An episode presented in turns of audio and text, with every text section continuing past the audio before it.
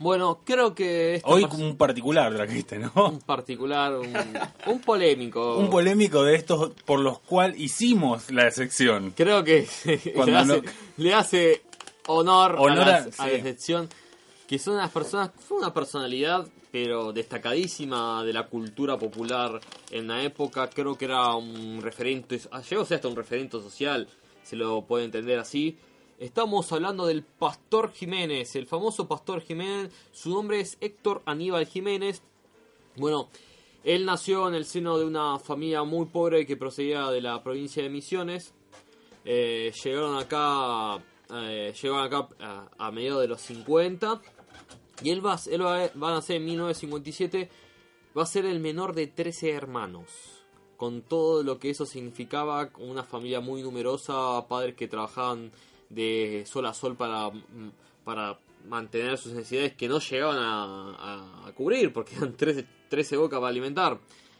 Eh, de chiquito, mm, esa vida de bueno estar entre su- que sus hermanos cuidaban, que bueno, sus hermanos tampoco tenían así como una gran instrucción como para, para criarlos. Él a estar curtiendo mucho la calle. Tanto así que ya a muy temprana edad empieza a tener adicciones a psicofármacos. Él junto a sus amigos de la calle iba a empezar una, digamos, una movida delictiva. Eh, asaltaban farmacias. eh, Esto no lo sabía. Me está sorprendiendo, no tenía idea de No me lo esperaba. eh, tuvo diferentes problemas con la justicia, eh, tanto así que teniendo 12, 13 años lo internan en el Instituto de Menores en La Plata. Él se escapa de, de esa, de esa institución, está un tiempo, inclusive se sospecha que se escapó Uruguay, por eso tiene orden de captura internacional. Está mucho tiempo en contacto con el mundo criminal, hasta que a los 18 años, eh, ya en el marco, esto ya vendría a ser año 1976, en el marco de la dictadura, eh, había una persecución muy fiera con los delincuentes. Eh, él en un robo recibe dos balazos y está 72 horas en coma y ese hecho lo va a marcar profundamente porque él dice que ve la luz, lo ve a Dios, lo salvan de milagro y él empieza... Terrible, no, no conocía esta parte, ¿eh? Es. Y él empieza eh, como su vida, eh, digamos que creyente. Rápidamente eh, se, eh, se encuentra con sus padres. ellos ya, ya habían empezado a ir a, a las primeras iglesias evangélicas que em- surgieron en ese momento en Argentina, que eran estos pastores brasileños que cruzaban la frontera y venían y predicaban, siempre buscando lugares nuevos para empezar a predicar. Y él se anota a uno de los primeros cursos de lo que de ministeriales que son para ser pastor. Es ahí a donde él empieza a, tomar la profesión y es donde conoce a Irma López, que también cursaba ese ministerio y la cual iba a ser su señora esposa. Él en los 80 va a ser fugaz su fama, va a ser fugaz, no, va a ser eh, va a saltar fama muy rápidamente.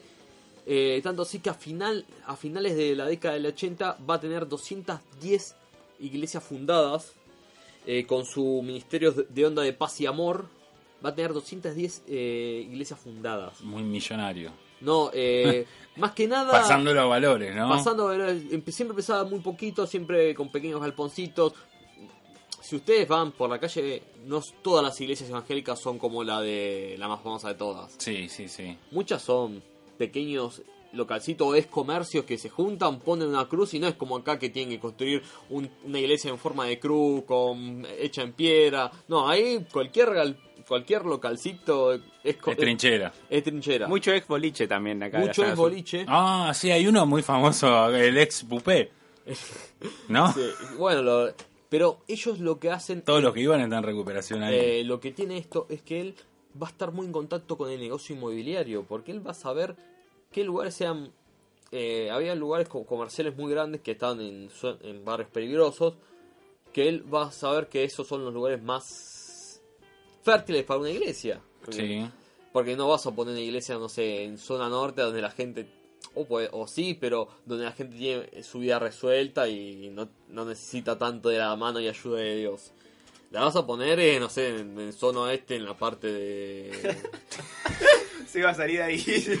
se- salida de- Bueno, la vas a- él siempre ponía sus iglesias en zonas carenciadas. Para, tengo otro. eh, la Bamba acá, La en, Bamba. Avenida, en Avenida Mex. Acá era un boliche también y... ¿La Bamba? La Bamba. Era un Ok. boliche y ahora es una iglesia. Claro, puede ser. Exacto, ahí tienes Pero otro. bueno, él va a saber eh, detectar estos lugares más fértiles para sembrar su iglesia.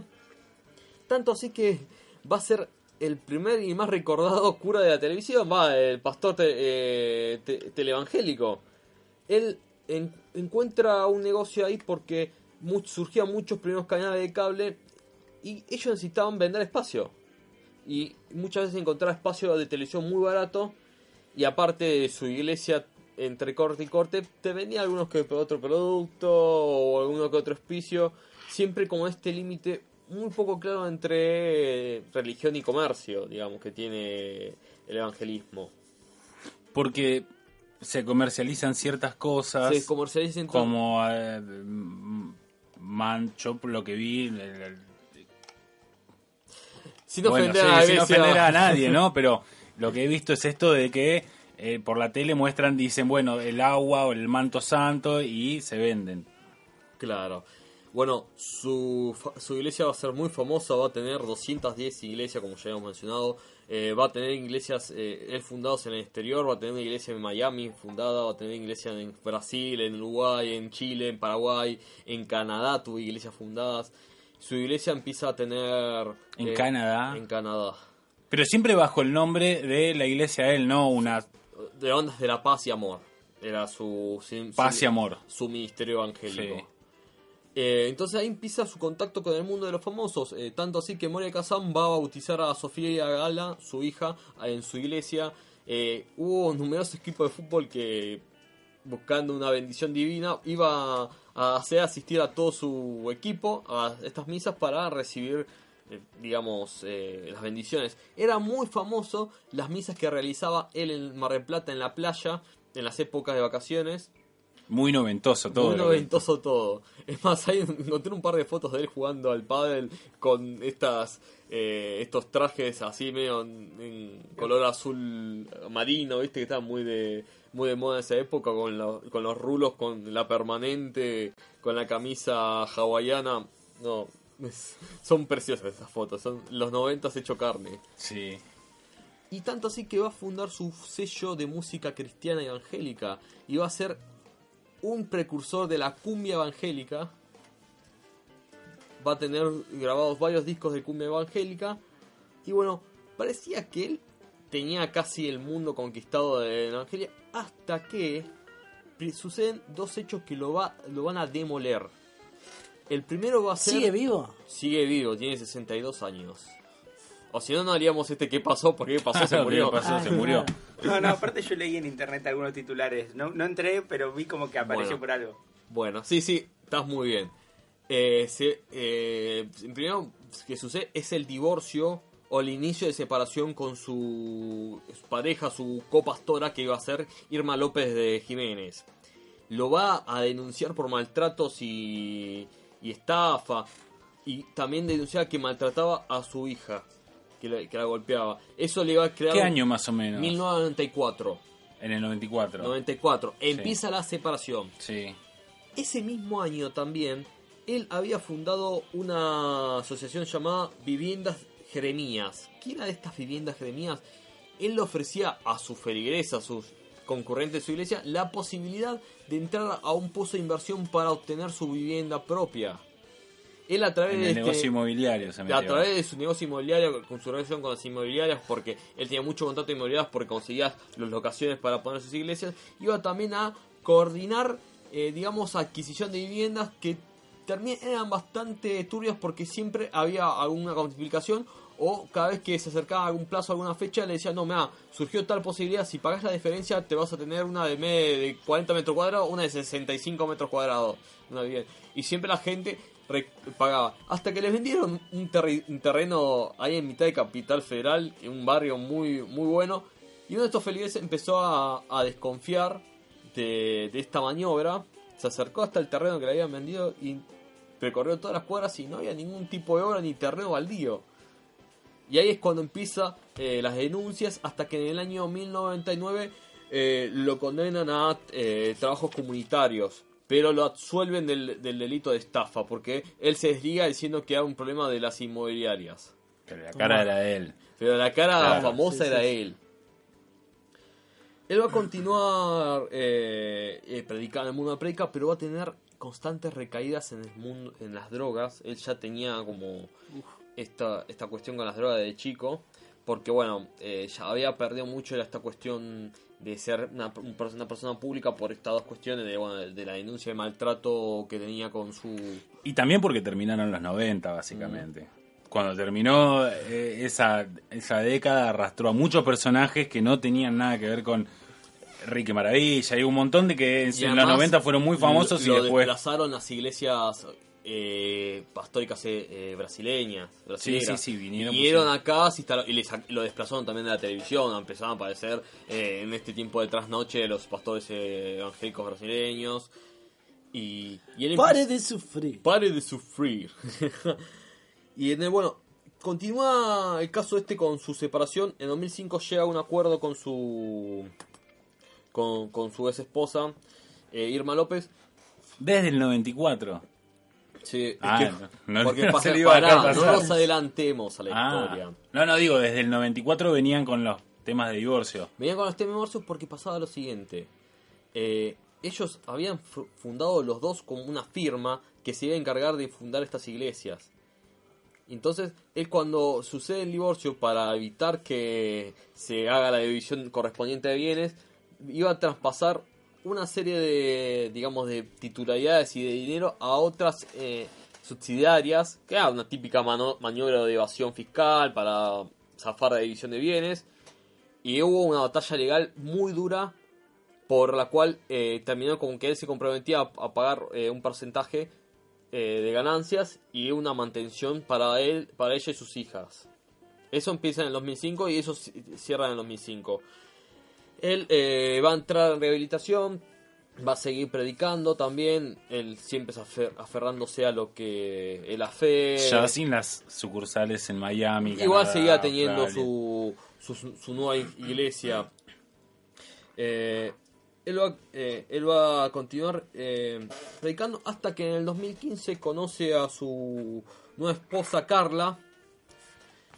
Y vuelve a casarse y además él vuelve a tener como un renacimiento, empieza a tener otros eventos, llega, llega a llenar, eh, ya había llenado antes el, ¿cómo se llama? El Luna Park, Después eh, llena eh, al Boys, Vélez Starfield Replay con estas famosas misas. ¿Se acuerdan de las misas que realizaron en esas canchas? Bueno, las, re- las realiza él. No las realiza él solo. Él se juntó con varios No, pastores claro, sí. brasileños y... Eh, Un Lollapalooza. digamos. palusa de, de pastores. Muy buena, me, me hiciste acordar de la columna que hizo acá el señor Gabriel de, de Misa Palusa. Ah, sí, sí, sí. sí. Que la pueden escuchar en La Spotify. pueden escuchar en Spotify. Ahora está de moda en Spotify, ¿no? Claro, obvio. Ahora Ahora, está- se ahora puso. todos tienen podcast. Ahora todos tienen podcast y Spotify. No, papá, nosotros lo tuvimos primero. Tenía que decirlo. Tenía que decirse y se dijo, dale. que decirse, se dijo. Claramente. Entonces, Bueno, en 2015 conoce a su esposa Carla, que no me había olvidado de Lo- apellido. Pará, lo que pasa es que cuando hasta hasta cuando el Beto lo tiene es que decir, no, estamos a años luz de la tecnología. Ah, eh, Me parece que se dieron cuenta ahí que tenían que ponerlo, ¿no? eh, yo creo que. yo creo que el podcast viene ¿Qué a va a traer una cuestión que es, bueno, realizas un trabajo y se pierde en el espacio radial, en el aire radial, y te, y te deja con conservar eh, es- ese trabajo. Estas hermosas trabajos. Esto Esto es es- hermoso trabajo. Continuamos, dale. Carla Pre Presiutini es su nueva compañera, eh, se casan en el 2016, tienen un hijo. Parece que él eh, ha, ha renacido, ha vuelto a la fe, dejó de consumir estupefacientes. Pero, pero, pero, pero, en el 2018 vuelve a iniciarse una demanda por parte de Irma López, no gracias, no creo agua salada. Otra vez le, le hicieron. Y sí, porque ella va a denunciar esta maniobra de. de ¿Cómo se llama? De evasión fiscal. Y le reclama nada más y nada, más y nada menos que 20 millones de dólares como compensación de esta maniobra de estafa que. esta maniobra que se hizo. Y Creo que además, era Caputo en realidad. Ah, Bien. la semana pasada ella como todavía estando en este en este corte intermedio reveló y este es el gran plot twist de esta columna que él nunca terminó el curso de ministerio, él nunca fue pastor, nunca se recibió de pastor Chan, y que. ¡Tomá! y que ella es la verdadera pastora porque ella él en recibió a digamos a la iglesia, ella se pe- él se pensaba como pastor y ella como copastora. Entonces él podía predicar porque estaba ella que lo avalaba a él. Ah. Y que él nunca se nunca terminó, digamos, la... Eso es terrible, dale. Vos no te haces atender por un médico que sabe que no terminó, ¿entendés? Depende. Depende. Claro, si te, Bueno. Si lo está mirando alguien que sabe que... si te liberó de un pecado, no, no, no, no corre, no No, cuenta. pero ¿no? te quiero decir, vos no vas a una persona que casi es algo. ¿Y pero por qué tardó tanto en revelar eso? Y porque era su compañero y Y había pero- un código. Pero empieza el quilombo, ya estás en el juicio, tirás toda la carne al asador, tenés que ganar el juicio. O sea que los titulares de esta semana vienen por ahí. Venían por ahí que era el impostor, era O sea que ahora es solamente Jiménez. claro. el Jiménez. El señor Jiménez, ¿cómo se llama? El señor Jiménez. Héctor Jiménez. Héctor Jiménez, no, no pega No, con ni- nada. Y su nueva compañera no es pastora, capaz que... La, la... Claro, si se la busca bueno. Sí, si no, no puede. Es Claro. como el inmigrante de Europa, ¿viste? Se casa Se con alguna que te... Exacto. Se va, claro. se- Quiero la se va a- ciudadanía. Quiere la ciudadanía. Mirá Pero, vos. Pero bueno, Héctor Jiménez. Héctor Jiménez, pero en su momento era un referente social, es decir, él es, eh, tiene esta... Eran estos tipos que iban al, al- al Iban sillón al y se sentaban con Susana Jiménez, con Pero no solamente eso. A la mesa de Mirta el fue Jet. Set. Sí, sí, sí, pero no, recontra. solo- no solamente eso, sino que él, eh, en momento del evangelismo, eh, se- tuvo su auge en los 90 porque había una necesidad de las clases populares bastante abandonadas. y Sí, de, de- de- de- de tener algún tipo de contención, sea aparte plena social, política o religiosa. Plena globalización en la que la- el catolicismo más cuestionado. Eh, sí, Te como da que estaba lugar a- bastante más restringido. Inver- además ellos eran los que invertían también en esto de, pro- de programas, de canales de televisión locales, radios locales. Sí, tiene teniendo su radio y, y es lo que yo decía. Ellos veían, vieron en su momento, eh, a finales de los 80, principios de los 90, la televisión por cable tenía su auge. Claro. Había empezado la- muchas eh, muchas señales de cable barriales, muchas de pueblo. Y lo que hacían ellos es comprar espacio y llevaban los tapes de Claro, exacto, sí, enlatado. Claro. Y, los, y bueno, tenés un espacio a la noche que necesitabas vender, bueno, compraban espacio barato y sabían que a las Ni- 2 o 3 de ni la mañana habla- que está mirando la televisión algún programa en su vida tiene. Ni, ni hablemos de dónde Eh, y lo que- ya a mí me pasa, a mí me pasa Ni- hasta hoy. No ni hablemos problemas, de- eh. de- Bueno, estamos hablando de una época mucho más En temprana. la época, en los 90, que, na- claro. Que mirar televisión 2 o 3 de la noche, algún problema tenés, pero... Hoy tenés una gran oferta. No, hoy no te alcanza el día para mirar todo lo que hay. Que Necesitas hacer- quedarte hasta las 2 de la mañana. Tendrían que ser youtubers los pastores ahora, ¿no? Bueno, era eso. En los 90 era más difícil, era más complicado. Pero entonces la mina ahora sale y dice, este no es pastor, es un chanta, yo soy la pastora. ¿Y qué, qué pasó? No, ese es el gran Ahí que pasó de la fecha, que es- se revela el fraude. Bueno, ustedes ya saben si fue liberado algún tipo de pecado por el pastor Jiménez, eh, vaya a hacerse ver de vuelta porque no está liberado. ¿Por qué no? No liberó nada. Sigo siendo tan pecador Y como la antes. guita, ese de Claro, la guita. 20 porque- millones que le pide como si fuera Caputo, Dietrich, está a un nivel, Pero, está chicos, alto. en- entiendan que este tipo eh, llegaba a congregar eh, misa de 15, 20 mil personas y en medio de eso estaba el diezmo. Que el diezmo es el 10% de tu sueldo. Sí, bueno. rajatabla, ¿no? Es que el catolicismo No, es más vago. ¿no? te pasa te- la acá gorra, te lo este hacen te pasa... pedir. Bueno, el, el catolici- El el catolicismo hasta la gorra. y lo, y, lo, y lo ampara el Estado también, digo, ¿no? Le pagamos Claro, nosotros los. No son bebés de pecho tampoco. Como corresponde, claro. Van directo a lo grande. Ven- Venga el Estado. ¿Qué vamos a estar que no tengan dar el diezmo? ¿No tuvo un quilombo con Maradona también el pastor Jiménez? Eh, eso lo estuve buscando y no lo encontré. Creo que hubo un entredicho en ese momento. No, que yo... Pero aquí fueron los momentos Diego con Sí. cabeza rubia que se peleaba con todos. Seguro la llamada. Sí, esa época yo me acuerdo de una anécdota así de alguien contando en tele como que compartían edificio y como que era un escándalo. El Diego de los 90. Bah, el edificio de, la, de Habana y... No hablemos de, de No sé- estupefacientes. No sé si este mismo, pero lo tengo ahí el Y- recuerdo de la Lo anécdota. peor Como... que en ese edificio vivieron varios conocidos con Diego. Habana y Segurola. Sí, decían que era un circo que tenía al canal, no sé, tanto todos los días. Creo que Crónica- tenía una carpa ahí más o menos. Sí, después también tuvo la época cuando vivían, en, que alquiló la casa en Barrio Norte, que cayó con el camión Scania, digo, esas cosas hermosas Sí, de los denunciaron. 90. Sí, sí, sí. Hermoso. Me acuerdo también cuando estaba Boca, creo, jugando la, fi- eh, la final de la Intercontinental. Un escándalo. Decía, decía que a Maradona colgado de, lo- de los balcones. Bueno, en fin. No Este- era sobre Maradona, no era sobre Maradona. Dejemos de ensuciarlo. El pastor Jiménez, él, Héctor Jiménez, no era pastor. No era pastor, una- vivimos engañados todos los noventas. Pero bueno, yo lo que rescato es que él, eh, a veces esta función que tiene las iglesias evangélicas de rescatar personas, es decir, no sé, Sí, sí, donde no llega ciertos, eh, eh, cierta parte del Estado que debería llegar, están en los lugares donde no hay, no hay claca, no hay calle, ahí, están en muchos lugares de esos también. Imagino que en los noventas esto habrá sido... masivo, este era masivo, era... Y sí, si no te da respuesta a nadie a esos lugares... Igual, igual así todo, el evangelismo, no sé si por suerte, ¿no? Pero digo, intentó tener mucho más protagonismo en la sociedad y sobre todo en este, en este contexto político en el que, en el que estamos. Bueno, por lo que pasó en Brasil. En Brasil el Bueno, evangelismo siempre tuvo mucho de- que ver en la Eh, elección de Bolsonaro. el evangelismo en política ha estado eh, asomando la cabeza en Argentina, en Brasil, hace años. Claro, sin duda. En la época eh, supieron estar con Lula, después se pasaron de bando. Claro, sí, sí, sí, Es- sí. Sí, y ahora que hablábamos de las elecciones de Bolivia, el tercer candidato, que tiene un nombre coreano, que voy a ver si lo encuentro, Sí, que no sí, me acuerdo. Chi, Chi Liu, creo Sí, sí, es descendiente de coreanos, también representa el evangelismo en Bolivia, sacó Sí, una- y le Y reclamó fue a la que- gran sorpresa de la elección porque salió tercero cuando nadie lo tenía en los radares. Nadie Sí, sí, y con un discurso muy parecido al de Gómez Cinturón acá, ¿no? Como que, Claro. que es el feminismo, que nada de aborto, Sí, sí, que sí. nada raro.